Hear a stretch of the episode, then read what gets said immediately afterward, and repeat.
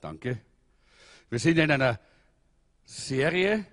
Die Serie heißt äh, Mache dich bereit für den Rest deines Lebens.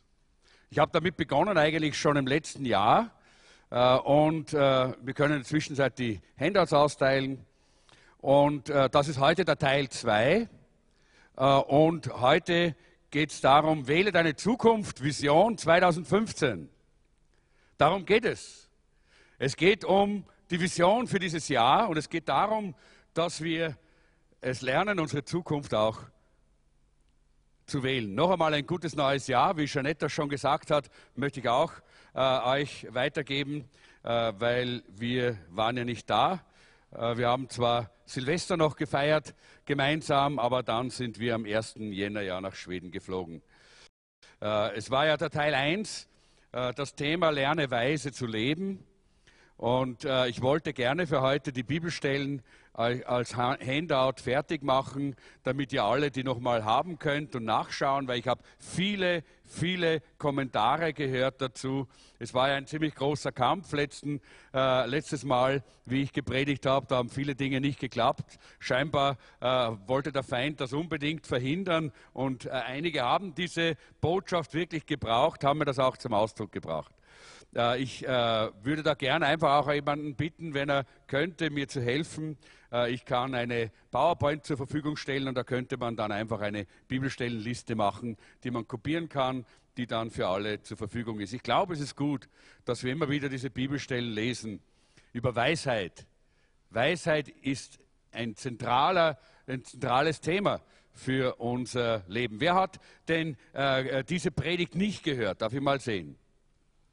Ich möchte euch ganz stark ermutigen, dass ihr ins Internet geht und euch diese Predigt anhört. Sie ist nämlich im Internet, äh, dort könnt ihr, äh, könnt ihr, sie auch finden. Äh, oder wenn ihr kein Internet habt, dann geht zu unserem Medientisch und bittet um eine CD. Das wäre ganz wichtig für euch persönlich. Heute der zweite Teil, äh, wähle deine Zukunft, aber ich möchte auch sagen, wähle auch die Zukunft unserer Gemeinde. Denn du bist Gemeinde. Die Gemeinde, das bist du und ich. Du bist ein Glied der Gemeinde. Wir sind die Gemeinde. Und die Vision für das Jesuszentrum 2015 ist sehr einfach. Äh, es ist nämlich die Vision, äh, die wir äh, im gesamten VCC generell formuliert haben und die heißt, einen signifikanten Einfluss auf Wien, Österreich, Europa und die ganze Welt auszuüben indem wir, und das haben wir dann gesagt, wie, wollen wir das machen, indem wir als Erweckungsgemeinde Menschen in eine lebendige Beziehung mit Jesus Christus führen und sie in der Zellgemeinde durch den Entwicklungspfad unterstützen, zu reifen Christen zu werden, die als qualifizierte Mitarbeiter und Leiter das Werk Gottes reproduzieren. Wie ich das gelesen habe in diesen letzten Tagen, da habe ich so ein bisschen auch drüber nachgedacht, äh, was bedeutet das? Und ich habe so ein bisschen auch mich, äh, mich ins Träumen hinein äh, begeben und habe gedacht, ich möchte die Gemeinde, unsere Gemeinde, das Jesuszentrum so sehen, äh, wie sie ist eigentlich in ihrer Berufung, so wie sie ist eigentlich äh, in ihrem Wesen, so wie sie von Gott geplant ist äh, und so wie wir am Weg sind zu werden. Und ich habe das auch zusammengeschrieben und ich möchte euren Blick schärfen, dass ihr unsere Gemeinde auch so seht. Ich möchte euren Blick heute schärfen, äh, dass ihr das so seht, wie ich es sehe. Wir wollen immer wieder daran denken, dass wir das Unsichtbare sehen können im Glauben und uns darauf zubewegen können. Das ist Vision, dass wir darauf zugehen, dass es sichtbar wird. Ich sehe eine Gemeinde, in der Gottes Gegenwart erlebt und gefeiert wird, in der man einander wie in einer Familie annimmt, schätzt und achtet, einander dient, miteinander lacht und feiert. Eine Gemeinde, in der jeder zu dem werden kann, was Gott geplant hat und geistlich und körperlich gesund im Auftrag Jesu die Gesellschaft mit der Liebe Gottes durchdringt. Ich sehe eine Gemeinde, die Gott verherrlicht und Menschen verändert. Diese Gemeinde ist das Jesuszentrum. Diese Gemeinde ist das Jesuszentrum. Ja, gebt euch mal selber einen Applaus, dass wir so eine Berufung haben. Leute, das ist eine Realität. Du sagst ja, aber. Das Ja, aber ist eine typische Reaktion des Unglaubens. Wenn wir im Glauben diese Dinge vor Augen haben und uns entscheiden mit der Hilfe Gottes, dass wir dorthin gehen, dann werden wir es auch erleben und werden es auch sehen. Ich habe auch einige Ziele formuliert für dieses Jahr. Ziele, die ich glaube, dass sie wichtig sind. Aus unserer Vision heraus wollen wir auch Ziele erreichen. Erstens wollen wir geistlich und gesellschaftlich und körperlich gesunde Christen im Jesuszentrum haben. Ja, das wollen wir. Wir wollen geistlich, körperlich und auch gesellschaftlich gesunde Christen haben. Wir wollen nicht irgendwelche komischen äh, Muffler oder komische Typen, die äh, alle schräg sind, seelisch krank sind oder so. Nein, wir brauchen geistlich, wir brauchen seelisch, gesellschaftlich und körperlich gesunde Christen. Und das will Jesus tun, indem er uns durch sein Wort heilt, indem er mit seiner Kraft kommt, indem der Lobpreis durch unser Leben strömt. Ja, das sind alles Heilungsmomente, die Gott uns geben möchte. Dafür haben wir auch den Hotspot. Falls du das noch nicht gemerkt hast und noch nicht dabei warst, dann möchte ich dich einladen. Das ist eine Heilungsversammlung für deinen ganzen Menschen. Christen, die brennen, heißt das ganz einfach, nicht? Das ist die Ziel, ein, ein Ziel. Das zweite Ziel ist, dass wir erkennen und bejahen, welchen Auftrag Gott uns gegeben hat. Jeder Einzelne. Dass wir unseren Auftrag erkennen und bejahen. Nicht daran vorbeigehen, sondern auch ausüben. Und das dritte Ziel ist, dass wir unseren Eukos, das heißt unsere Umgebung, wo wir leben, mit dem Evangelium durchdringen. Das heißt Transformation, Wachstum äh, wird ein Faktor in dieser Stadt dass wir, die, äh, dass wir als Gemeinde äh, der, hier der Stadt dienen, in der Diakonie der Stadt dienen, mit den Medien, äh, die wir gebrauchen, der Stadt dienen und unserem Land dienen. Und das vierte Ziel ist Wachstum der Gemeinde. Und das ist messbar. Das muss messbar sein. Ziele müssen wir messen können, Leute. Sonst sind es nicht Ziele, sondern Wünsche. Und das erste ist, wir wollen wachsen an Freude. Und das wollen wir messen an der Atmosphäre unserer Gottesdienste. Wenn unsere Gottesdienste kalt sind, wenn unsere Gottesdienste trocken sind, wenn unsere Gottesdienste einfach langweilig sind, Leute, dann haben wir nicht unser Ziel erreicht, sondern im Gegenteil, dann sind wir zurückgegangen. Wir wollen Gottesdienste mit Freude. Wir wollen Gottesdienste mit Intensität äh, Gottes in unserer Mitte, mit der Herrlichkeit Gottes und Freude. Wir wollen auch Wachstum an Leidenschaft für Jesus. Das zeigt sich in unseren Gebetsstunden, Gebetszeiten vor dem Gottesdienst, am Freitag früh in unserem Frühgebet. Das zeigt sich bei unseren Hotspots. Dort sehen wir, ob die Leidenschaft für Jesus wächst oder nicht wächst. Das ist wichtig. Daran können wir das messen. Es muss messbar sein, nicht nur geträumt werden. Und ich glaube, das sind Ziele, die wir erreichen können, oder? Was glaubt ihr? Ihr seid so still. Seid ihr überhaupt da? Ja? Okay, gut, danke. Ein bisschen möchte ich auch, zumindest auch, auch hören, dass ihr dabei seid. Wir wollen auch wachsen an Zahl. Auch das kann man messen, nämlich mit der Statistik, indem wir sehen, wie viele Leute unsere Gottesdienste besuchen. Aber wir wollen auch wachsen an Dienstbereitschaft. Und das lässt sich auch messen. Wisst ihr, wie sich das messen lässt? Am Ablauf unseres Gemeindegeschehens. Wenn ständig immer klemmt und nie Leute da sind, die Hand anlegen und es immer zu wenig Mitarbeiter gibt, dann haben wir kein Wachstum an Dienstbereitschaft. Das können wir messen und ich glaube, das sollen wir tun. Wir haben auch einen Weg und wir haben einen Weg gewählt, äh, Methoden gewählt, wie wir diese Ziele erreichen können. Äh, und das erste ist, wir werden uns mit einigen intensiven geistlichen Wachstumsprogrammen beschäftigen. Unter anderem, äh, darüber werden wir ganz kurz etwas später noch was hören und was äh, äh werde ich noch darüber sprechen, den Danielplan.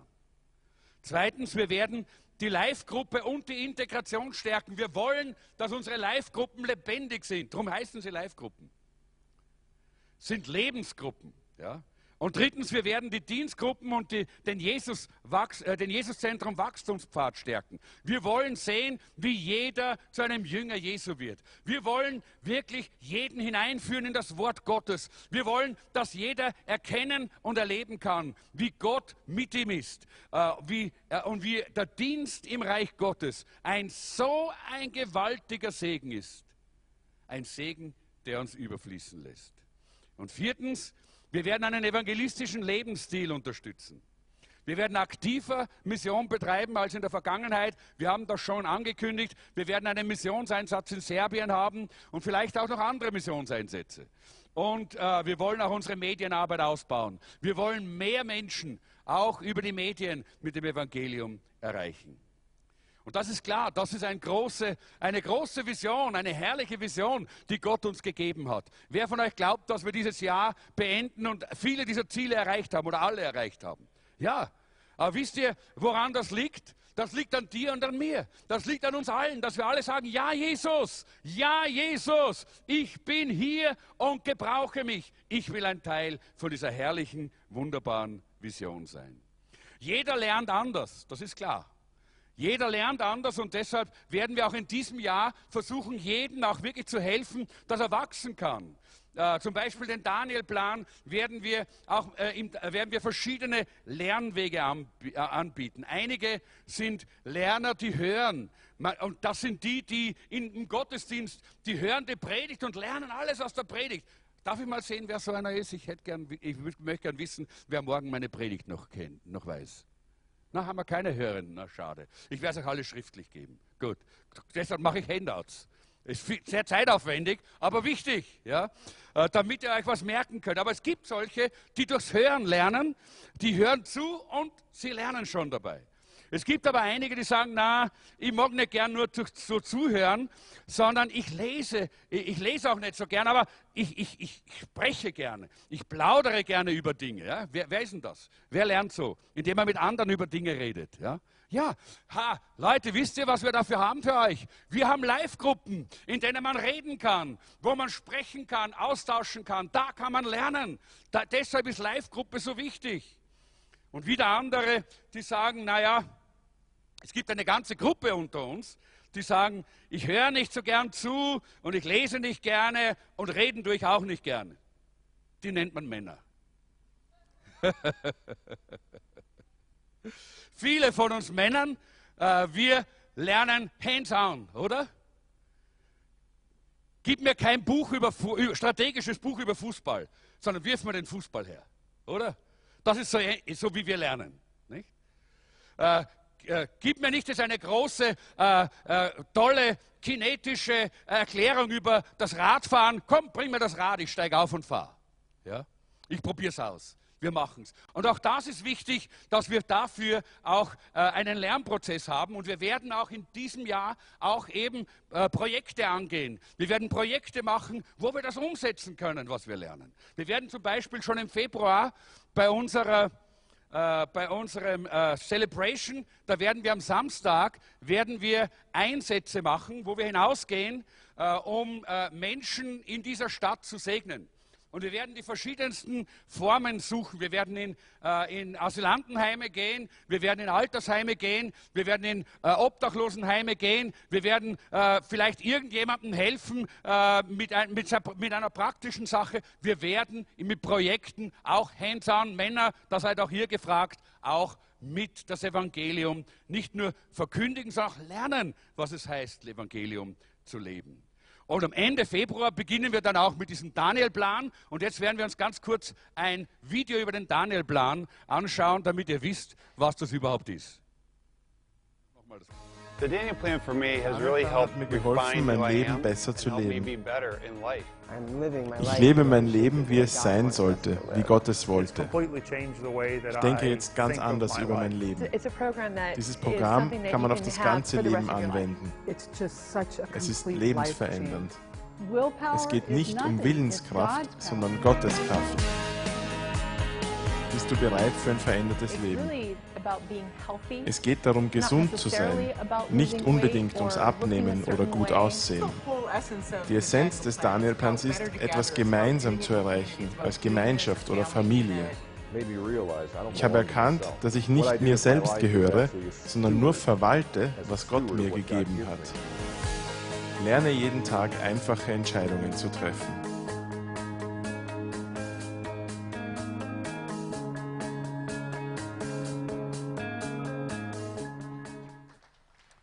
Okay, gut. So viel zu diesem Daniel-Plan.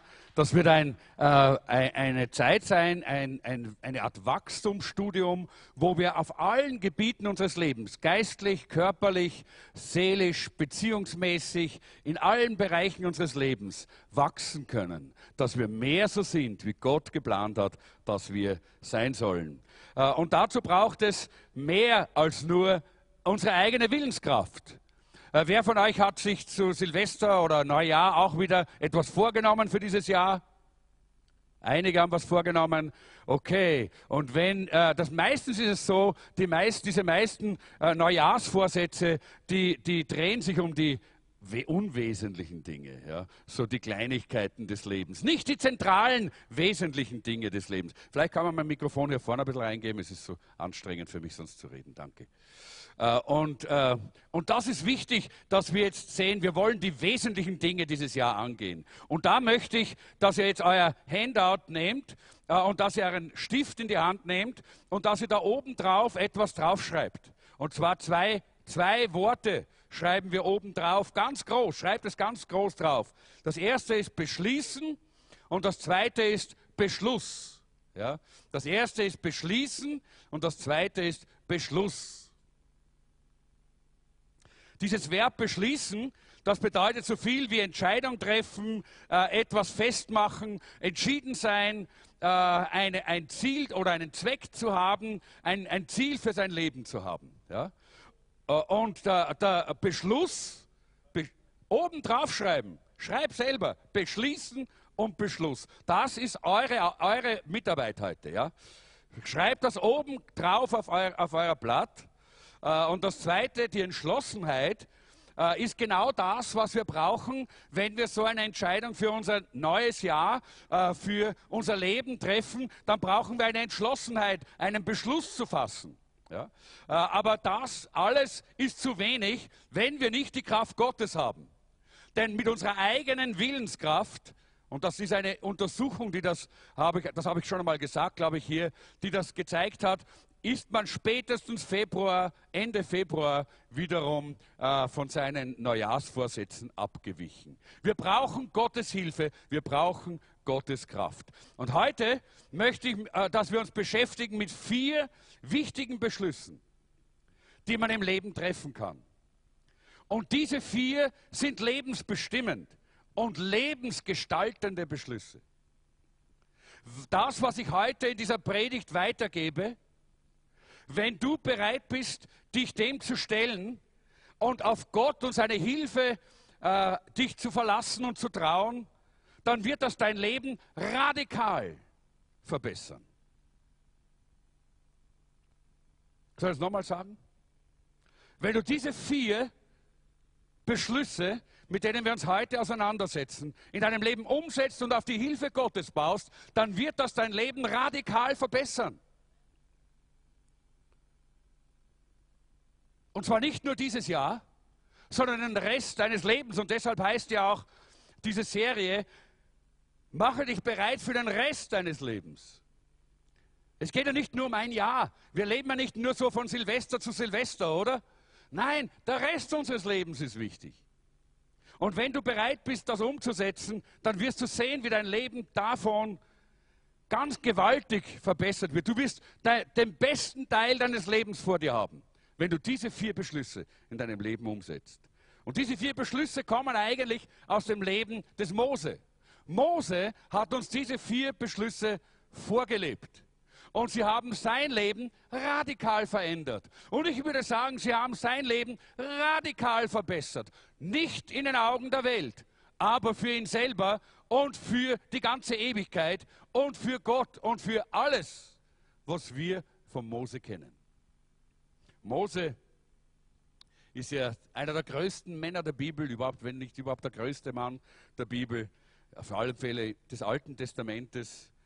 Er war der, der, die, äh, der Mann, der die Juden äh, aus der Gefangenschaft herausgeführt hat, nachdem sie 400 Jahre in der Sklaverei gelebt hatten. Er war der, äh, der die größte Nation der Welt, nämlich Ägypten, herausgefordert hat.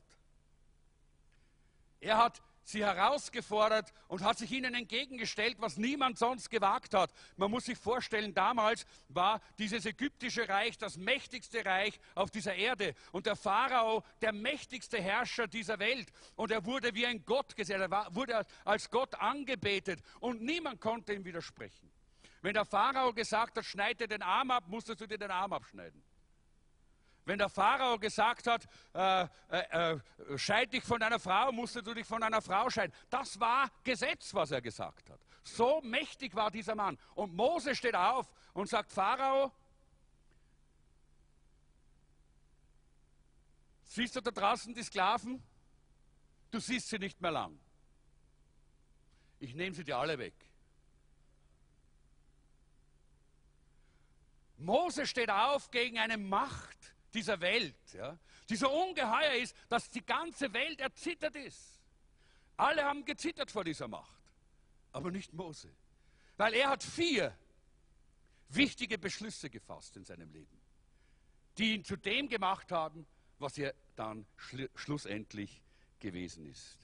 Ein ganz, äh, ganz gewaltiges Buch, diese, äh, äh, dieses zweite Buch Mose, wo wir diese Geschichten lesen. Und ich möchte euch ermutigen, dass ihr sie lest und nicht nur in den Film geht.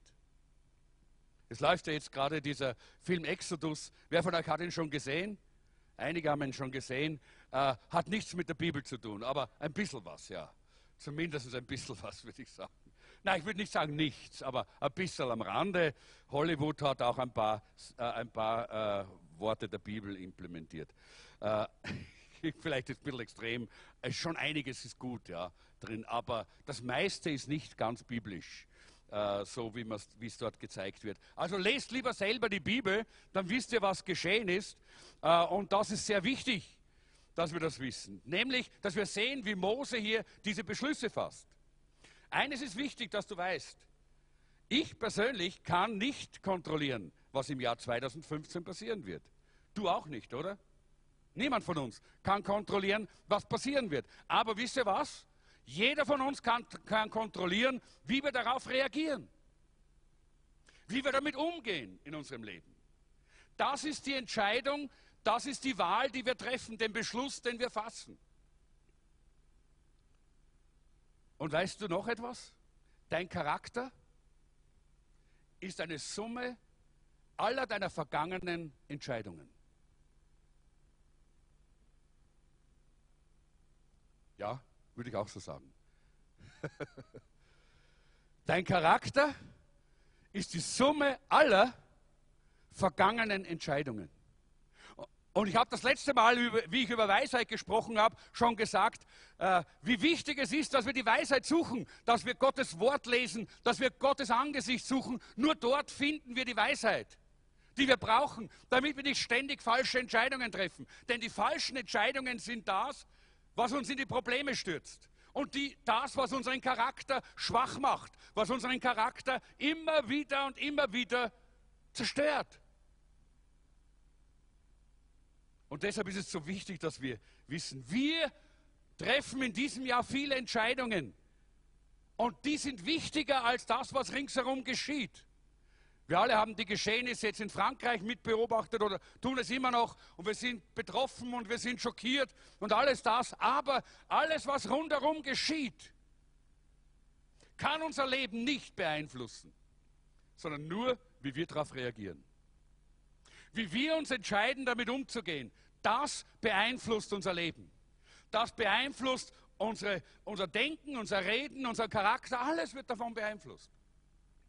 Und deshalb ist es so wichtig, dass wir lernen, was die Bibel dazu zu sagen hat.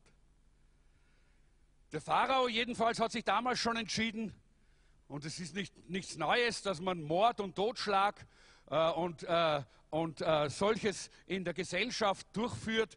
Das war beim Pharao schon so. Er hat sich entschieden, die Juden sind zu stark, das Volk Israel ist zu stark. Ich muss sie dezimieren. Die können, dürfen nicht mehr wachsen, diese Sklaven, dieses Sklavenvolk. Alle männlichen Kinder müssen umgebracht werden. Das war seine Entscheidung. Und wir wissen, äh, dass, habe schon gesagt, dass er Macht gehabt hat, das durchzuführen. Und so wurde es auch gehalten. So ist es auch geschehen. Aber da gab es die Eltern des Mose. Und die haben eine andere Entscheidung getroffen. Die haben nämlich gesagt, das Kind hat eine Bestimmung von Gott.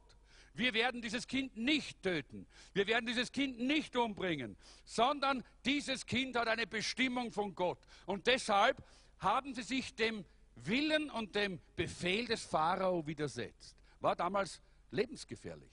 Auch für die Eltern von Mose war das lebensgefährlich damals. Aber sie haben es trotzdem getan, weil sie im Glauben dieses Kind angeschaut haben und haben gesagt, dieser Bub hat eine Bestimmung von Gott. Und Leute, wenn wir unsere Kinder, unsere Jugendlichen anschauen, dann lasst uns daran denken, dass sie eine Bestimmung von Gott haben. Eine Bestimmung, die Gott schon vorgeplant hat, vor Grundlegung der Welt. Und wir wollen sie unterstützen, dass sie hineinwachsen in diese Bestimmung. Wir wollen nicht zulassen, dass der Feind kommt und unsere Kinder und unsere Jugendlichen durch all den Mist und all, den, äh, all diesen Quatsch, der heute äh, in, die, in die Jugendszene und bei den Kindern schon über Computer, über Fernsehen, über Filme, über Video und alles Mögliche hineinkommt, dass sie dadurch getötet werden. Das wollen wir nicht zulassen. Wir sagen, wir stehen auf. Auch wenn das die Allgemeinheit anders sieht. Alle beugen sich dem Gesetz des Satans. Alle beugen sich dem Gesetz des Diabolos, des Durcheinanderbringers, des Zerstörers, der Schlange, die diese Welt beherrscht und die die Jugend und die Kinder kaputt machen möchte. Nein, Leute, wir beugen uns nicht. Im Glauben sagen wir, unsere Jugendlichen gehören Jesus. Unsere Kinder gehören Jesus. Und wir sind dankbar für unseren Kinderdienst. Wir sind dankbar für unseren Teenagerdienst. Wir sind dankbar für unseren Jugenddienst. Wir sind dankbar. Aber es genügt nicht nur, das zu delegieren. Wir wollen dabei sein im Gebet. Wir wollen sie tragen im Gebet. Wir wollen aufstehen und sagen, unsere Kinder und unsere Jugend gehört Jesus. Im Glauben wollen wir anders leben und anders handeln als die, der Rest der Welt und unseres Landes. In Hebräer Kapitel 11 lesen wir die Verse 23 bis 27. Weil die Eltern des Mose unerschütterlich an Gott glaubten, hatten sie keine Angst, gegen den Befehl des Pharaos zu handeln. Sie hatten ein schönes Kind bekommen und versteckten es drei Monate lang. Auch Mose vertraute Gott. Denn als er erwachsen war, weigerte er sich, noch länger als Sohn der Pharao und Tochter zu gelten. Er wählte lieber gemeinsam mit Gottes Volk Unterdrückung und Verfolgung zu erleiden, als für kurze Zeit das gottlose Leben am Königshof zu genießen. Für ihn waren alle Schätze Ägyptens nicht so viel wert wie Schimpf und Schande, die er für Christus auf sich nahm. In einer anderen Übersetzung heißt es, er achtete alle Schätze Ägyptens nicht so viel wert wie, die, wie Schimpf und Schande, die er für Christus auf sich nahm. Er hat Schimpf und Schande wertgeachtet, weil es für Jesus Christus war. Denn er wusste, wie reich Gott ihn belohnen würde. Im Vertrauen auf Gott verließ er später Ägypten, ohne den Zorn des Königs zu fürchten. Er rechnete so fest mit Gott, als könnte er ihn sehen. Deshalb gab er nicht auf. Halleluja. Was für eine herrliche Geschichte. In ganz kurzen Worten wird dir dieses wesentliche, der wesentliche Teil vom Leben des Mose geschildert. Viel kompakter, viel spannender, viel packender als in dem Film Exodus. In dieser Passage merken wir, dass Mose vier wichtige Tätigkeiten hier äh, äh, ausgeübt hat. Das heißt, im Glauben hat Mose folgende Dinge getan. Mose weigerte sich, Ihr könnt euch das ein, einringen auf, äh, äh, bei eurer Bibelstelle. Mose weigerte sich. Mose wählte lieber. Mose achtete es nicht so viel wert. Und Mose gab nicht auf. Vier wichtige Dinge. Und wenn du diese vier Dinge verstehst und sie in deinem Leben auch wirksam werden lässt, dann wirst du sehen, tausende Jahre nach Mose wird das immer noch gewaltige Kraft hat, um dein Leben zu beeinflussen. Lass uns diese vier Beschlüsse, die darin liegen, äh, jetzt einmal uns anschauen, die Mose getroffen hat. Und ich möchte mit dem ersten beginnen. Der erste Beschluss ist dieser Beschluss 1. Ich lasse mich nicht von anderen definieren. Ich lasse mich nicht von anderen definieren. Gott hat dich nicht gemacht, damit andere bestimmen, wer du bist, sondern Gott hat dich zu einem ganz besonderen Zweck geschaffen. Und er hat dich so gemacht, wie es wunderbar ist. Er hat Dinge in dich hineingelegt, die er gebrauchen möchte. Er hat dir eine Zusammensetzung aus Charakter und, äh, und Persönlichkeit und, äh, und, äh, und, und Seele und Leib und Geist gegeben und all das zusammen ist einmalig. Und Gott hat nicht gegeben, damit andere dann bestimmen, wer du sein sollst und dich definieren sollen, sondern er hat einen Plan für dein Leben. Er hat dich schon definiert. Und im äh, Hebräer 11, 24 heißt es, auch Mose vertraute Gott, denn als er erwachsen war, weigerte er sich, noch länger als Sohn der Pharaonentochter zu gelten. Ja, er war als kleines Baby dort von der Pharaonentochter im Fluss gefunden, gefunden worden und wurde aufgezogen als Enkelkind des mächtigen Pharao, als Enkelsohn des mächtigen Pharao. Und er ist aufgewachsen in all diesem, äh, in diesem, all diesem Glitzer, dieser Macht, diesem Reichtum, aber auch dieser Ausbildung und dieser gewaltigen Intelligenz dieses Reiches und dieser, äh, dieses Herrscherhauses. Und dort ist er aufgewachsen. Und dort hat eigentlich niemand, niemand wusste, äh, dass er eigentlich ein Hebräer war. Niemand wusste das. Nur er, na, er wusste es auch erst später äh, als, äh, als er erwachsen worden ist. Aber nur seine Ziehmutter, nur die Tochter des Pharaos, sie wusste es. Aber als Mose das erfahren hatte, war es ihm ganz klar. Diese Identität, die diese Tochter des Pharao in sein Leben hineinlegen wollte, nämlich dass er der Enkel des Pharao ist, diese Identität, die dort, vielleicht war er ein sehr begabter Mensch. Das wird ja auch so in diesem Film Exodus gezeigt. Da, da ist es wieder gut, ja. Äh, da wird gezeigt, wie begabt er war und wie toll er alle die Dinge konnte und wie er eben deshalb auch so geliebt und beliebt war. Kann sein, dass das auch so war. Und deshalb wollte man ihn zum Ägypter machen. Deshalb wollte man aus ihm einen wunderbaren Herrscher über Ägypten machen. Jemanden, der der Prinz war. Und er war aber keiner. Und er, das war eine falsche Identität. Und Mose weigerte sich, als er erwachsen wurde. Als er erwachsen wurde, weigerte er sich. Er hatte zwei Wahlmöglichkeiten. Er konnte wählen. Er konnte entweder einfach so tun, als wäre er wirklich der Sohn der Tochter des Pharao und hätte sein, den Rest seines Lebens weiter im Luxus gelebt? Wäre vielleicht eines Tages einer der mächtigsten Männer dieser Welt geworden? Hätte enorm viel Vergnügen und Freude, weltliche Freude gehabt? Hätte Prestige gehabt? Hätte Status gehabt wie niemand anderer und er hatte das ja schon als Prinz. Und er hätte so tun können, als wäre das alles, alles die Wahrheit und wäre das wirklich so?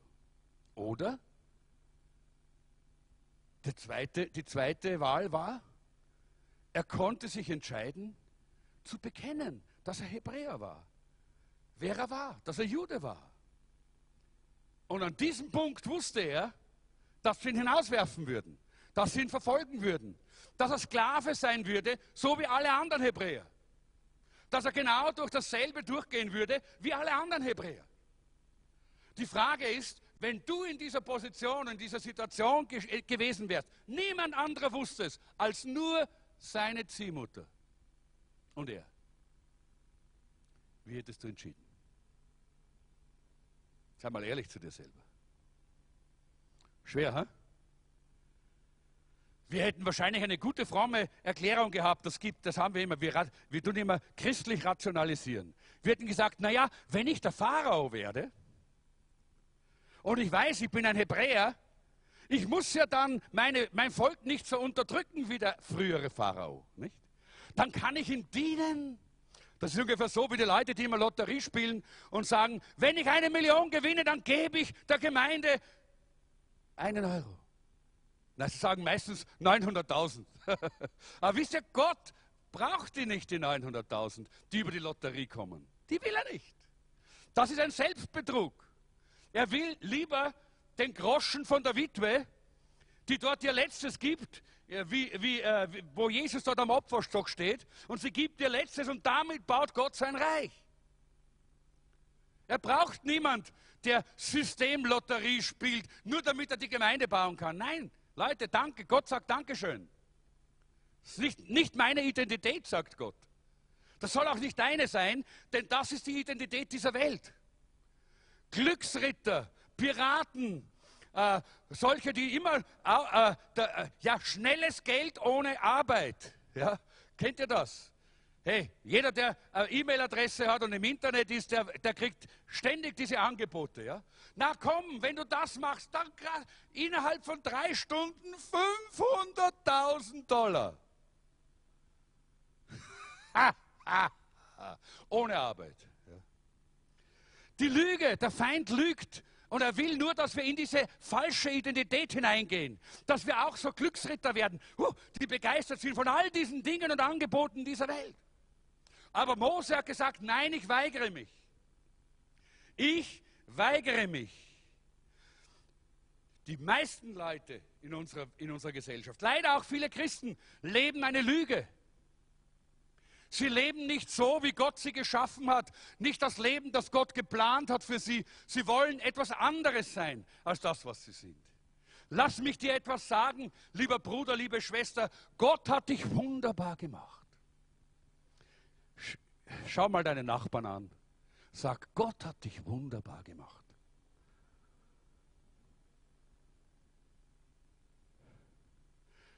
Na und jetzt möchtest jetzt, jetzt, jetzt schaust du, du kannst dich nicht selber anschauen, aber es greift dir auf den Kopf und sag, ich glaube das. Das ist nämlich das Problem. Leute sagen uns das ja so oft. Oder manchmal, hoffentlich, wenigstens manchmal. Aber wir glauben es nicht. nicht. Und deshalb versuchen wir eine Fremdidentität zu finden. Irgendeine Identität, in die wir hineingetrieben werden von irgendeiner Gruppe oder manchmal von, von einer Kirche, von einer Gemeinde, von, einer, äh, von, von, einem Club, von, einer, von, von, von Freunden, äh, von, äh, ja, von irgendjemandem. Wir wollen ja irgendwo auch dabei sein. Und deshalb leben wir eine Identität, die wir eigentlich nicht haben. Gott hat uns eine wunderbare, herrliche Identität gegeben. Und die Frage ist, wer bestimmt deine Identität? Deine Freunde? Deine Familie? Dein, dein Sportclub? Oder dein Kleintierzüchterverein? Oder was auch immer. Ja? Oder wer ist das? Ja? Eigentlich soll es nur Gott sein. In Römer Kapitel 12, Vers 2 heißt es, passt euch nicht dieser Welt an oder lasst euch nicht in die Form dieser Welt pressen, sondern ändert euch, indem ihr euch von Gott völlig neu ausrichten lasst. Nur dann könnt ihr in der Praxis beurteilen, dass der Plan Gottes gut für euch und vollkommen ist. Wenn wir noch eine falsche Identität leben, von der Welt hineingeprägt, hineingepresst, in eine, in eine falsche Identität, in eine Identität, die Gott nicht geplant hat für uns, dann werden wir nie erkennen, wie toll und wie wunderbar der Plan Gottes ist. Deshalb möchte ich dich heute herausfordern, am Anfang dieses Jahres zu sagen, Herr, ich möchte nur deine Identität. Du hast mich wunderbar gemacht. Ich nehme mich an, so wie du mich gemacht hast. Und ich sage ja zu deinem Plan in meinem Leben. Er ist wunderbar und er ist vollkommen. Halleluja. Das ist wunderbar. Das ist schon ein, eine herrliche Befreiung, wisst ihr? Das ist schon das Erste, wo ich gesagt habe, wenn du das umsetzt, dann wird es dein Leben reich, dein Leben schöner und dein Leben neu machen. Und da glaube ich, beginnt das schon. In 1. Thessaloniker 2, 45. Da heißt es, unser Ziel ist nicht Menschen zu gefallen, sondern Gott, der unsere Herzen prüft.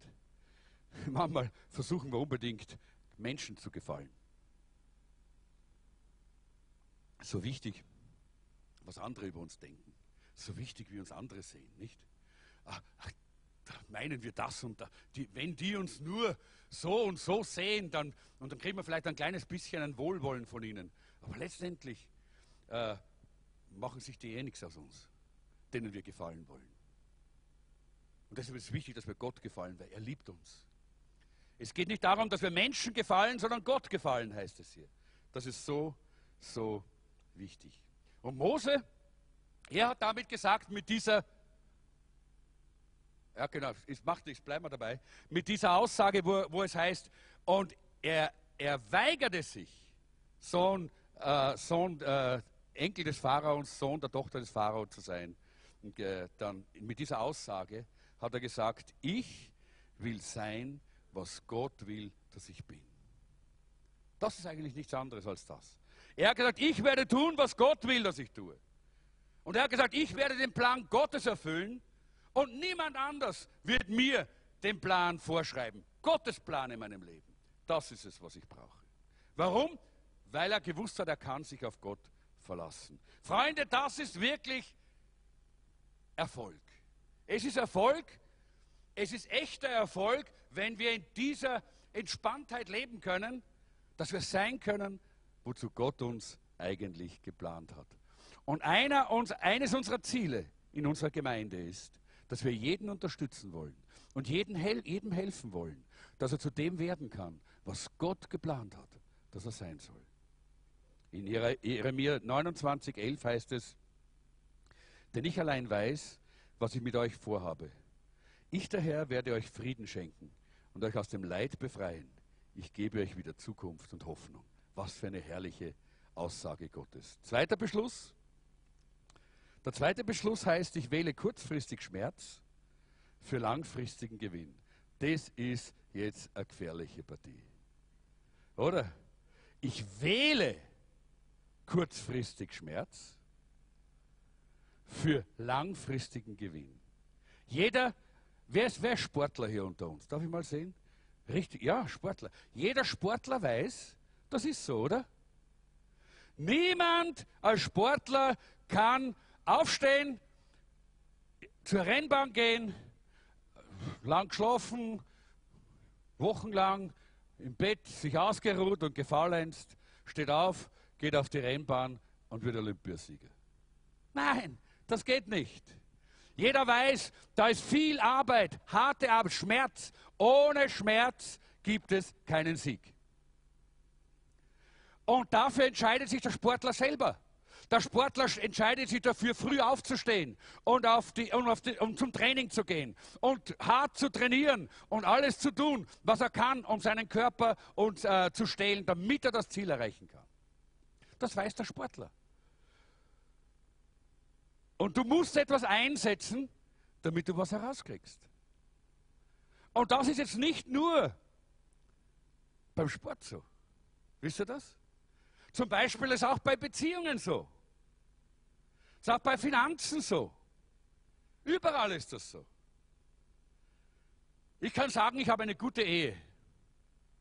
Aber ich kann auch sagen, Jeanette und ich, wir haben hart dafür gearbeitet. Wirklich. Oder? Kann man sagen. Ja? Wisst ihr, unsere Ehe ist uns so wertvoll. Wir sitzen manchmal beim Tisch und sagen, boah, wir haben es doch toll. Wir haben es doch schön, dass wir miteinander so durchs Leben gehen können, Gott dienen dürfen, so viele Dinge erleben können, dass wir einander haben, einander lieben, einander segnen. Aber wisst ihr, das war harte Arbeit, dass wir dorthin gekommen sind. Harte Arbeit. Es war nicht immer so. Wir mussten bereit sein, kurzzeitig auch wirklich diesen Schmerz auf uns zu nehmen, hart an unserer Beziehung zu arbeiten, damit wir langfristig eine gute Ehe miteinander führen können. Und so ist es mit allen Ehen, oder? Es gibt keine Beziehung und keine Ehe, bei der es anders geht. Heute würde ich sagen, kannst du mir gar nicht so viele Millionen Euro bieten, um meine Ehe zu kaufen. Weil sie zu schön ist und zu wichtig und zu teuer. Es war nicht immer so. Ich hätte mir es trotzdem nicht abkaufen lassen, weil wir haben uns entschieden, daran zu arbeiten. Und es ist wichtig, dass wir das sehen. Immer nur, wenn wir was einsetzen, kommt auch was raus. Das ist sehr, sehr wichtig. Die meisten Probleme in deinem Leben kommen davon, dass du nicht bereit bist, die Befriedigung auf dem Gebiet, um das es geht, auf später zu verschieben. Wir leben in einer Gesellschaft, wir sehen etwas, es gefällt uns, wir wollen es und dann kaufen wir es. Wir fragen gar nicht lange, ob wir Geld haben. Wir, meistens, wie ist das eh das Nein? Das, das kennen wir eh da hinten, oder? Ja? Na, dann nehmen wir halt Kredit. Dann machen wir halt Schulden. Das ist der Grund, warum du finanzielle Probleme hast. Weil du nicht bereit bist, jetzt Schmerzen auf dich zu nehmen, auf etwas zu verzichten, so lange, bis du später es in einer Art und Weise haben kannst, wo du langfristig etwas davon hast. Ohne Belastung, ohne Druck und ohne Schwierigkeiten. Das ist der Grund. Genauso ist es mit unserer, mit unserer Gesundheit. Es gibt Leute, da sage ich, hey, machst du Sport? Äh, okay. Brauche ich nicht. Ich lebe gesund, bin gesund, was eh, bin gesund. Und dann glauben sie, dass sie ihr Leben lang gesund sein werden. Freund, du wirst, dich, du wirst, noch, du wirst noch äh, sehen, wie du drauf zahlst. Wenn du nicht bereit bist, heute etwas einzusetzen für deine Gesundheit, für deinen Körper, dann wirst du morgen den Preis bezahlen dafür. Ich bezahle ihn lieber heute. Ich tue lieber was für meinen Körper. Ich, ich äh, mache lieber Sport. Ich unternehme etwas, um ein bisschen Fitness in mein Leben zu bringen. Warum? Weil das, eine, weil das eine, eine Welle ist? Nein, weil ich nicht dumm bin und weil ich Gottes Wege gehen möchte und weil ich sagen möchte, ich bin bereit, jetzt, jetzt auf, äh, etwas auf mich zu nehmen, damit es mir dann besser geht. Und ich merke das ja schon, wenn ich in der Früh, habe meistens in der Früh meine Zeit, untertags komme ich meistens nie dazu. So, wenn ich aufstehe, meistens um fünf, dann nehme ich meine, meine, meine Walkingstöcke und dann, äh, und dann nehme ich mein, mein, mein Handy und mein, meine, meine, meine, meine Kopfhörer und dann höre ich mir zuerst mal schon die Jahresbibel an, während ich meine 40 Minuten walke. Aber ich sage euch, das ist nicht so. Ja, der, der, der hat es leicht, der mag das gern. Na hey, wenn ich in der Früh aufstehe, ja, dann zieht es mich auch da hinten irgendwie immer wieder ins Bett zurück. Ja? Aber wenn ich, das, wenn ich diese Schwerkraft überwunden habe und dann gehe ich hinunter dann liegt da eine schöne Bank, da hätte ich mich auch ganz gern noch einmal niedergelegt. Ja? Aber wenn ich mich dann wieder entscheide, nein, ich nehme den Schmerz auf mich und entscheide mich dagegen, ich gehe jetzt, dann nehme ich mich, ziehe mich an, dann schaue ich bei der Terrassentüre hinaus und sage, uh, kalt. Naja, vielleicht ist es zu kalt. Nein, auch wieder eine Entscheidung. So sind Entscheidungen, Leute. Und wenn ich dann entscheide, okay, ich nehme den Schmerz auf mich, ich gehe hinaus und ich marschiere, walke. Wisst ihr, nach 40 Minuten komme ich nach Hause, so voller Freude. Und ich setze mich dann hinein, nehme noch meine Bibel, lese noch in meiner Bibel, habe noch Zeit in der Stille, mache einen Kaffee und dann sitze ich beim Tisch und denke mir, hu, ist das Leben schön. Warum? Weil ich vorher den Preis bezahlt habe. Ja? Etwas für meinen Körper zu tun. Und das merke ich dann gleich schon kurzfristig, aber langfristig umso mehr. Seht ihr, es ist wichtig, dass wir das tun, was Mose getan hat. Dass wir kurzfristig bereit sind, Schmerzen auf uns zu nehmen, damit wir langfristig davon einen Gewinn haben. Das Wichtige ist, dass wir uns entscheiden müssen. Ohne diese Entscheidung geht das nicht. Es geht immer nur mit Entscheidungen. Genauso mit, den, mit unseren Beziehungen, genauso auch mit geistlichen Dingen. Ja? Die geistlichen Dinge sind genau dasselbe. Immer wieder und immer wieder müssen wir uns entscheiden, das Richtige zu tun. Ihr habt selber wahrscheinlich gemerkt, dass es viel leichter ist, das Falsche zu tun, oder? Jemand verletzt dich, jemand sagt etwas, was dir nicht gefällt oder was dich verletzt, dann hast du eine Entscheidung zu treffen.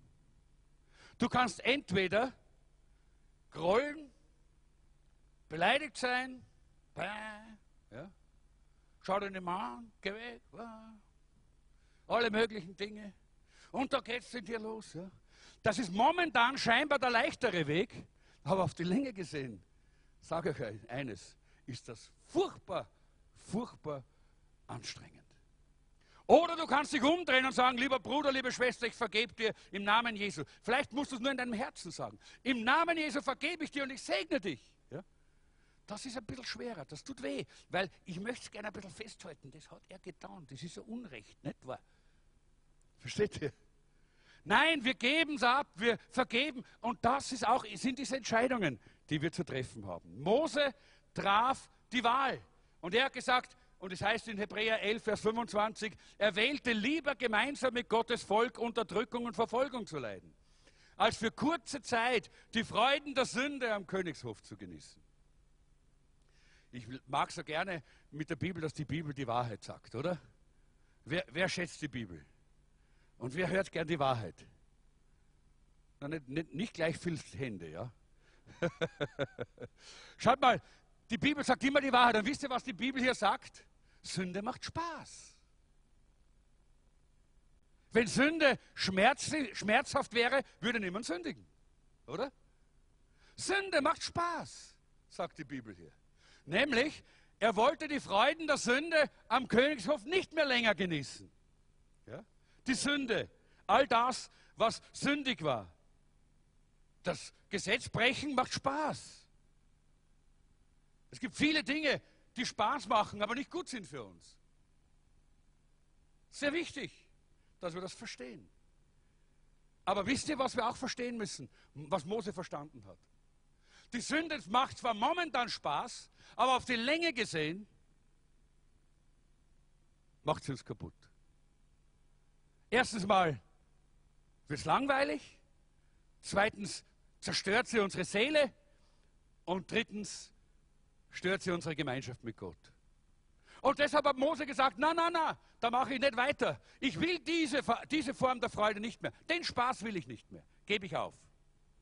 Er hat eine Entscheidung getroffen. Und diese Entscheidung war wichtig.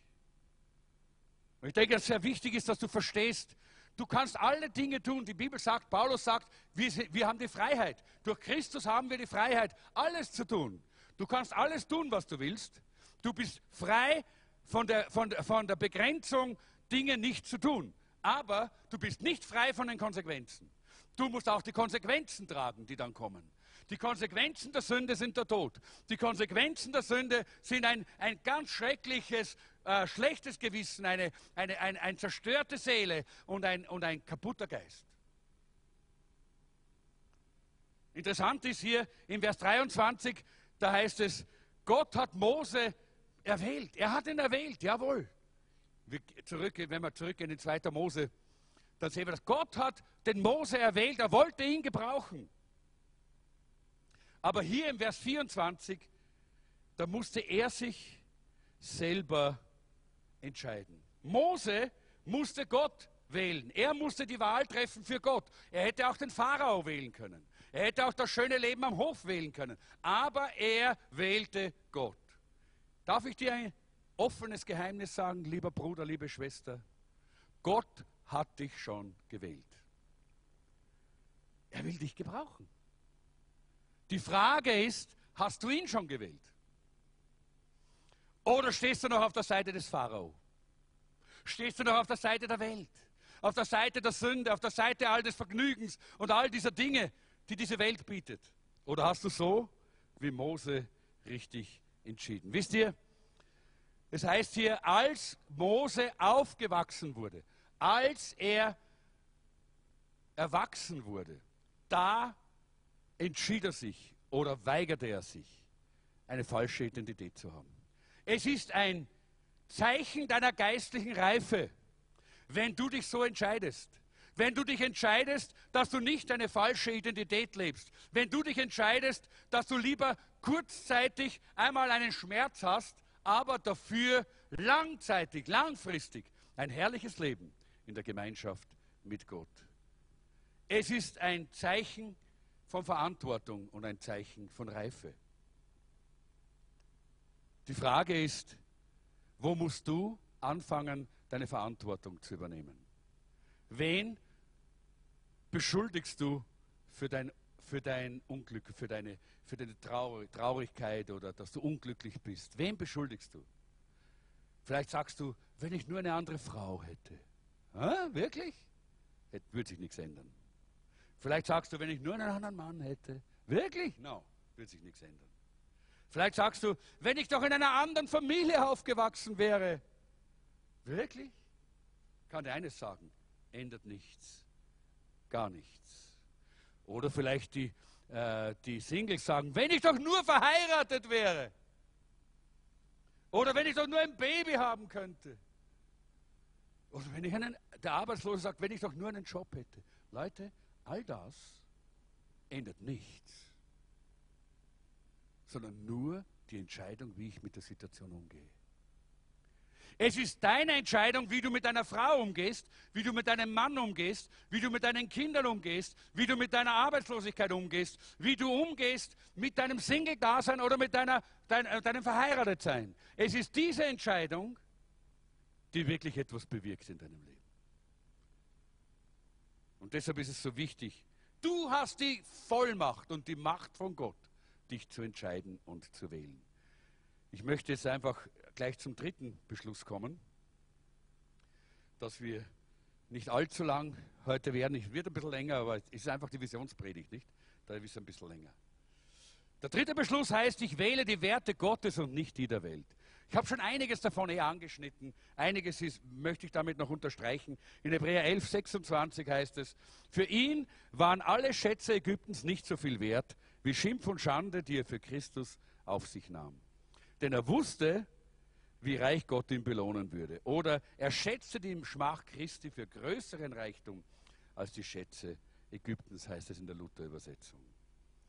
Das bedeutet, er hat die richtigen Werte in seinem Leben getroffen. Er hat sich entschieden, welche Werte für sein, für sein Leben wichtig sind. Was sind die wichtigsten drei oder fünf oder zehn Werte in deinem Leben? Ich habe das schon einmal gefragt hier und ich weiß nicht, wie viele von euch auch wirklich dann praktisch sich zu Hause hingesetzt haben und sich einen Wertekatalog aufgeschrieben haben, wo sie im Gebet empfunden haben, das sind meine Werte für mein Leben. Ich kann euch sagen, es gibt drei Dinge, die für mich ganz wichtig sind in meinem Leben. Und das ist einmal Integrität. Ich möchte das, was ich bin, das, was ich lebe, möchte ich, dass man sieht. Ich möchte nicht etwas anderes äh, geben, als ich bin. Ich möchte nicht etwas anderes vorspielen, als das, was ich bin. Ich möchte integer sein. Ich möchte durch und durch echt sein. Das ist mal ein Wert. Das ist auch ein Wert, den Mose hatte. Das ist auch ein Wert, der wichtig ist. Weil wir wissen, dass in unserer Zeit der Feind versucht, Menschen hier immer wieder und immer wieder aufs Kreuz zu legen, Christen aufs Kreuz zu legen, indem er sie in die, in die Lüge hineinführt, in die Unwahrheit ihres Lebens. Ich möchte auch, und das ist auch ein Ziel, ich bin noch nicht dort, aber es sind Werte für mich. Ich möchte ein demütiger Mensch sein. Mose war der demütigste Mensch auf der Erde.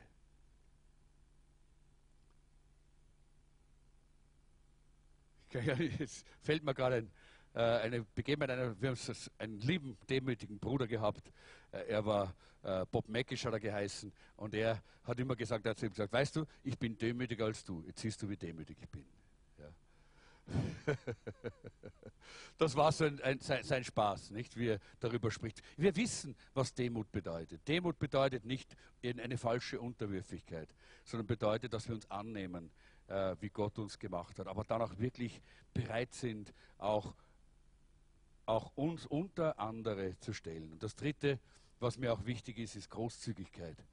Nicht, äh, nicht Geiz, sondern Großzügigkeit, bereit sein zu geben. Denn Gott ist ein gebender Gott. Das sind so Werte, die mich bewegen. Aber auch natürlich die ganz intime Beziehung mit Gott ist ein wichtiger Wert in meinem Leben. Die intime Beziehung mit Gott. Und das sind diese Werte, die ich in meinem Leben gesetzt habe. Und wenn ich jetzt fragen würde, wer könnte schnell aufstehen und die drei wichtigsten Werte in seinem Leben sagen, weiß nicht, wie viele Leute hier aufstehen würden. Weiß es nicht, vielleicht einige. Aber eines kann ich dir sagen, wenn du sie nicht aufzählen kannst, dann hast du sie auch nicht in deinem Leben.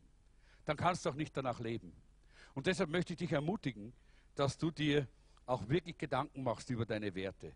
Äh, ich glaube, es ist wichtig, dass wir uns diese Werte, äh, dass wir solche Werte in unserem Leben setzen, denn danach richten sich dann auch unsere Entscheidungen.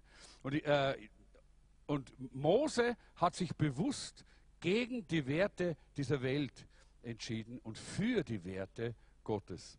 Was sind die Werte dieser Welt? Ich habe es euch auch hineingeschrieben in eure Unterlagen.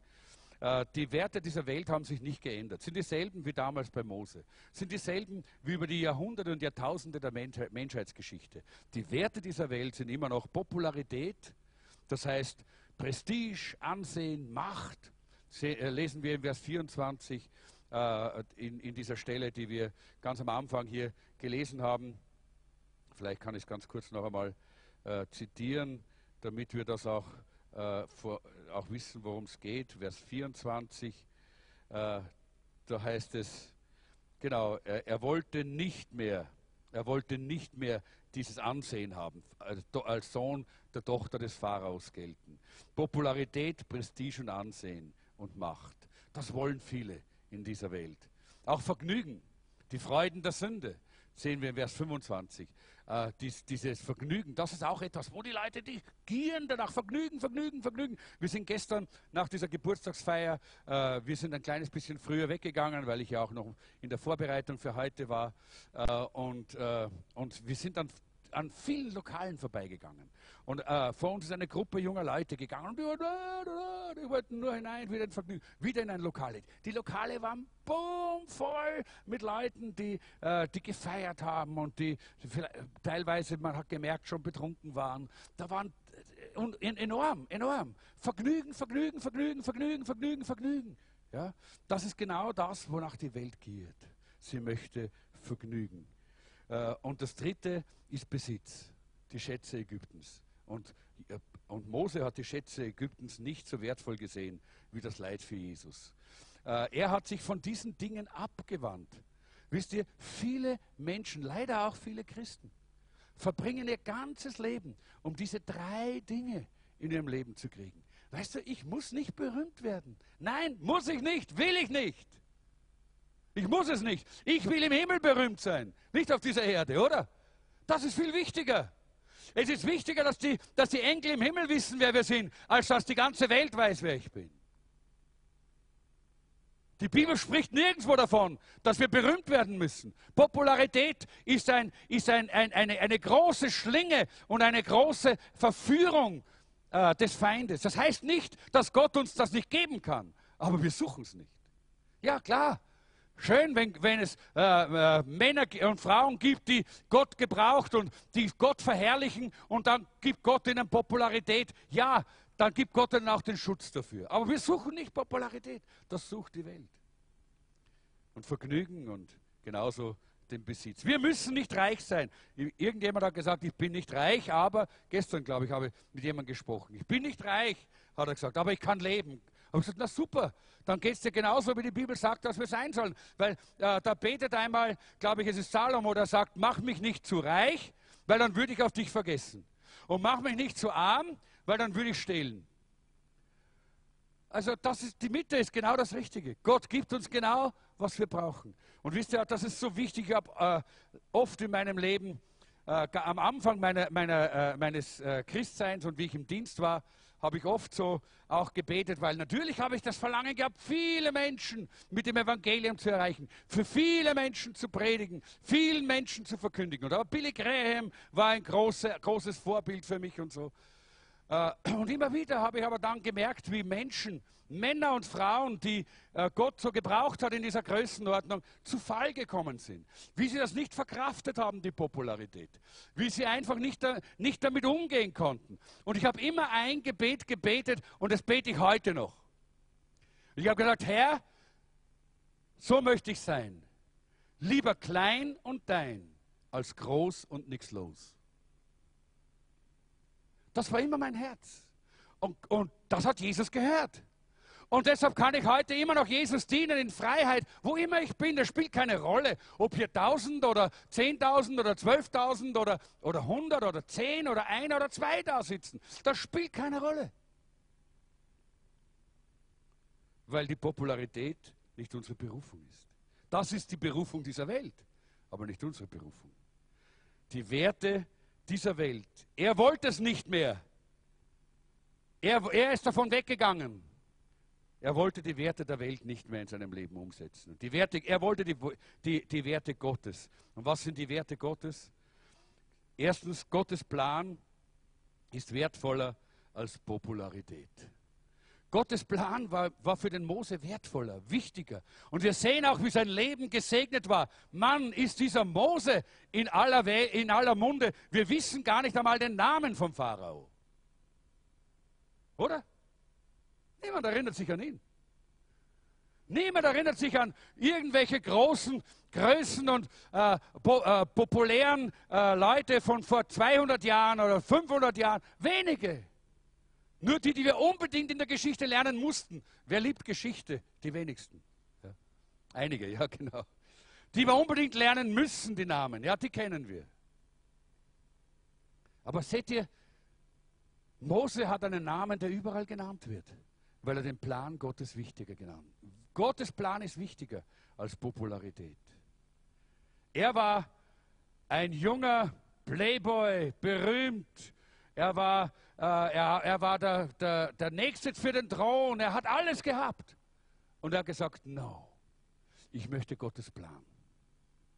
Leute, das sehen wir, wenn wir solche Entscheidungen, solche Beschlüsse treffen, dann wird unser Leben davon beeinflusst und unser Leben davon gesegnet und wir bekommen eine Richtung, die wir uns noch gar nicht zu träumen denken wenn Gottes Plan in Erfüllung geht. Zweitens, Menschen sind wertvoller als Vergnügen. Ja, das ist wahr. Mose hat gesagt, ich möchte lieber die Sklaven befreien, als dass ich selber dort in Freiheit lebe und Vergnügen habe und alles genießen kann, was es gibt. Leute, und bin, deshalb haben wir eine LPK-Arbeit.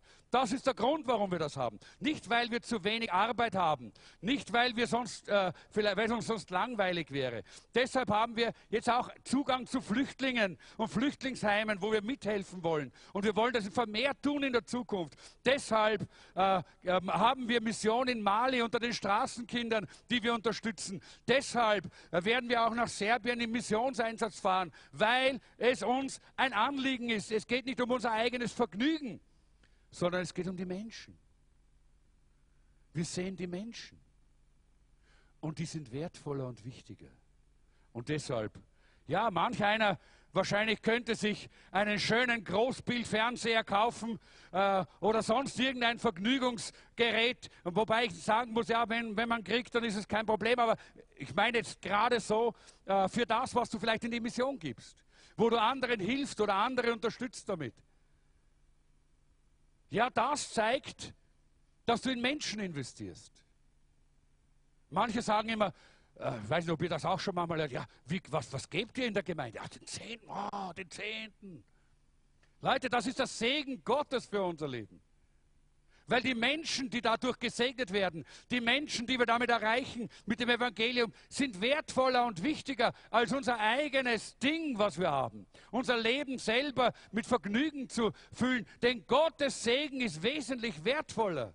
Und den kriegen wir, wenn wir bereit sind, auch hier zu geben, so wie Mose. Und das dritte ist der Friede im Herzen. Er ist wertvoller als Besitz. Er hat alles aufgegeben weil dieser Friede in seinem Herzen war ihm wichtig. Den Willen Gottes zu tun, das bringt den Frieden Gottes in unser Herz. Und jetzt schließen wir ganz kurz mit dem vierten Punkt. Ich wähle ein Leben im Glauben und nicht in Angst. Pastor Martin hat letzten Samstag über Glauben gepredigt. Da muss ich nicht viel dazu sagen. In Hebräer 11, Vers 27 heißt es, im Glauben oder im Vertrauen auf Gott verließ er später Ägypten, ohne den Zorn des Königs zu fürchten. Er rechnete so fest mit Gott, als könnte er ihn sehen. Und deshalb gab er nicht auf. Und das ist so wichtig, dass wir das sehen. Er hatte keine Angst, weil er im Glauben gelebt hat und weil er die richtigen Beschlüsse gefasst hatte. Leute, das ist ein, eine Auswirkung unserer, unserer Entscheidungen. Wenn wir den Beschluss fassen, ich lasse mich nicht von anderen definieren, und, äh, sondern ich möchte das sein, was Gott will, dass ich sein soll.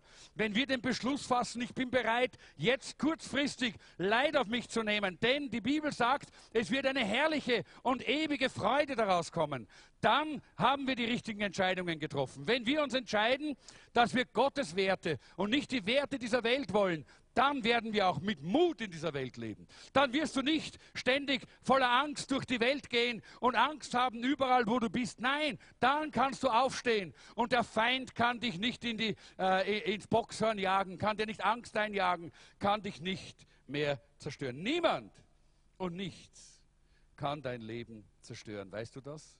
Niemand und nichts kann dein Leben zerstören. Nur du selber. Menschen können dich verletzen, aber Menschen können dein Leben nicht zerstören. Menschen können dir Unrecht tun, aber sie können dein Leben nicht kaputt machen. Kaputt machen kannst du es nur durch deine falschen Entscheidungen. Kaputt machen kannst du es nur, wenn du nicht bereit bist, solche Beschlüsse und Entscheidungen zu fassen, wie Mose es getan hat. Diese vier Beschlüsse, ich glaube das von ganzem Herzen. Wenn du bereit bist zu sagen, 2015 möchte ich diese vier Beschlüsse, diese Entscheidungen in meinem Leben nicht nur fassen, sondern mit der Hilfe Gottes auch um, umsetzen. Und deshalb ist es wichtig, dass wir verstehen, Visionen waren immer wichtig, immer wichtig für große Männer und Frauen Gottes, immer wichtig für die Gemeinde, immer wichtig für das Volk Gottes. Und auch für uns ist diese Vision wichtig. Gott will Großes durch dich tun. Gott will dich wunderbar gebrauchen in diesem Jahr 2015. Triff du diese richtigen Entscheidungen und du wirst sehen, wie dein Leben grundlegend auf eine neue Dimension gehoben wird. Eine neue Dimension in allen Bereichen, sei es im finanziellen, in der Beziehung, sei es in deiner Beziehung zu Gott, sei es in deiner Gesundheit. Überall wirst du es erleben, dass Gott seinem, mit seinem Segen eingreift und dein Leben in einer neuen Dimension geführt wird. Die Frage ist, wie kann ich meine Beschlüsse einhalten? Erstens, lass dir helfen. Und da, deshalb möchte ich dich ermutigen, wenn du noch nicht in einer Live-Gruppe bist, hey, höchste Eisenbahn. In der Live-Gruppe, da gibt es jemanden, der dir auf die Schultern klopft und sagt, komm, Mut, lass uns weitergehen. Weil ma manchmal werden wir versagen. Wer weiß, dass er versagen wird? Danke, dass ihr so ehrlich seid. Die anderen möchte ich auch darauf hinweisen, ihr werdet versagen. Auch wenn ihr jetzt nicht die Hand gehoben habt. Das ist ganz normal. Wir sind Menschen. Ja? Und was tun wir, wenn wir versagen?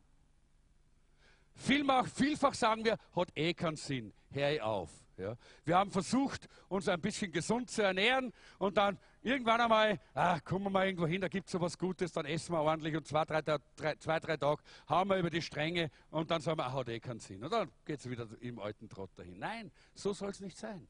Das machen wir auch in der anderen Weise nicht, oder? Wenn wir einen Abend vergessen, uns die Zähne zu putzen, sagen wir dann, jetzt habe ich vergessen, putzen wir nicht mehr die Zähne. Ja? Oder wenn wir einmal nicht dazugekommen sind, um uns zu duschen, dann haben wir auch duschen. Ah, habe ich, hab, hab, hab ich vergessen. Es, es, hör auf zum Duschen. Ja. Nein, machen wir nicht, oder? Nein, machen wir nicht. Und, aber, aber sehr oftmals brauchen wir jemanden, der uns hilft, der uns sagt, hm, hey, du musst duschen. oder? Jemand, der uns ermutigt, jemand, der uns hilft. Und da haben wir die Live-Gruppe. Deshalb komm in die Live-Gruppe, lass dir helfen bei diesen Dingen. Lass dir helfen, dass du in deinem Leben dieses Ziel erreichen kannst. Maria, du darfst schon nach vorne kommen. Lass dir helfen. Und das Zweite ist, bitte um Gottes Hilfe. Und das wollen wir jetzt tun.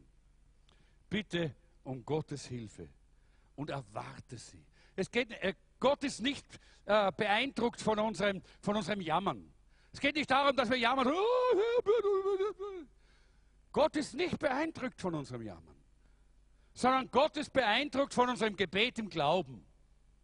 Wenn wir sagen, Gott, ich weiß, ich bin schwach, aber du bist stark. Ich kann das nicht, aber du kannst es. Und ich bitte dich, komm und bring mich durch. Ich weiß, ich brauche das. Wisst ihr was? Dann sagt Gott, hey, super.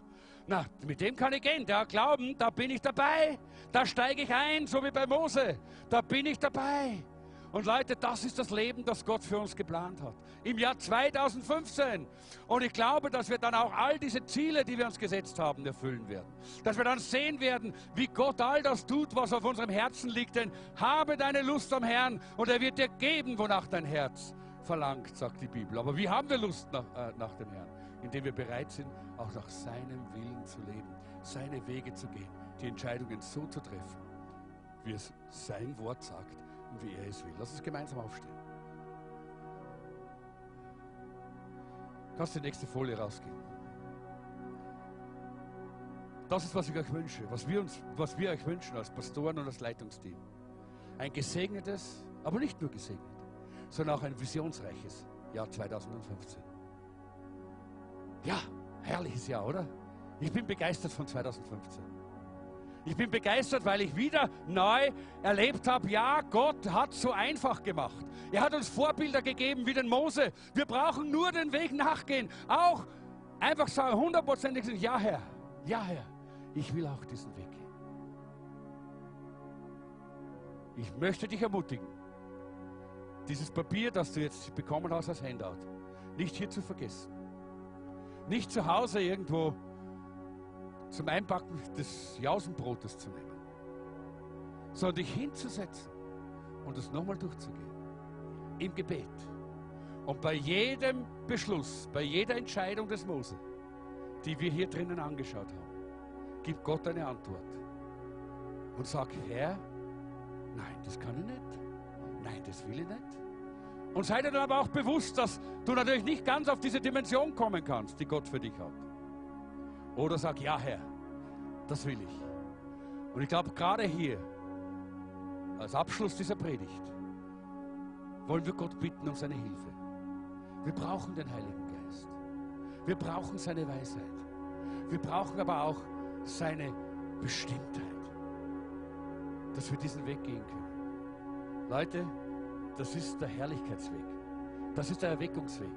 Das ist der Weg, wo Gott mächtige und große Dinge tut. Wer möchte denn gehen? Möchte denn gehen? Lass deine Hände oben. Heb beide Hände auf zum Herrn. Heb beide Hände auf zum Herrn und sag, Herr, ich brauche dich. Ich kann das nicht allein. Ich brauche dich. Herr, ich brauche dich. Ich kann das nicht allein. Und Herr, auch wenn ich nur eine Hand heben kann, weil ich in der zweiten das Mikrofon habe, weißt du, dass meine zweite auch oben ist. Herr, ich brauche dich. Ich kann das nicht allein. Aber Herr, ich verlasse mich auf dich. Ich erwarte dein Eingreifen. Ich erwarte deine Kraft. Herr, ich möchte alle diese vier Beschlüsse des Mose in meinem Leben nicht nur treffen, sondern auch umsetzen in diesem Jahr 2015. Und ich bete für alle, die die Hände gehoben haben hier, dass du ihnen Gnade schenkst und Kraft gibst und Weisheit gibst, diese Beschlüsse in ihrem Leben umzusetzen. Herr, damit wir deine Herrlichkeit sehen, damit Erweckung ausbricht, damit wir auf dieser herrlichen, in dieser herrlichen Dimension leben können, wo wir deinen Frieden, deine Freude, deine Begeisterung, deine Liebe, deine Schönheit, all das erleben und auch ausstrahlen können, sodass diese Welt erkennt, dass du ein wunderbarer Gott bist. Du bist so toll und so wunderbar. Danke für das, was du aus dem Moser gemacht hast. Du machst dasselbe auch aus uns, nämlich das, was du geplant hast, dass wir sein sollen. Ich danke dir dafür, Herr Jesus. Halleluja. Hallelujah.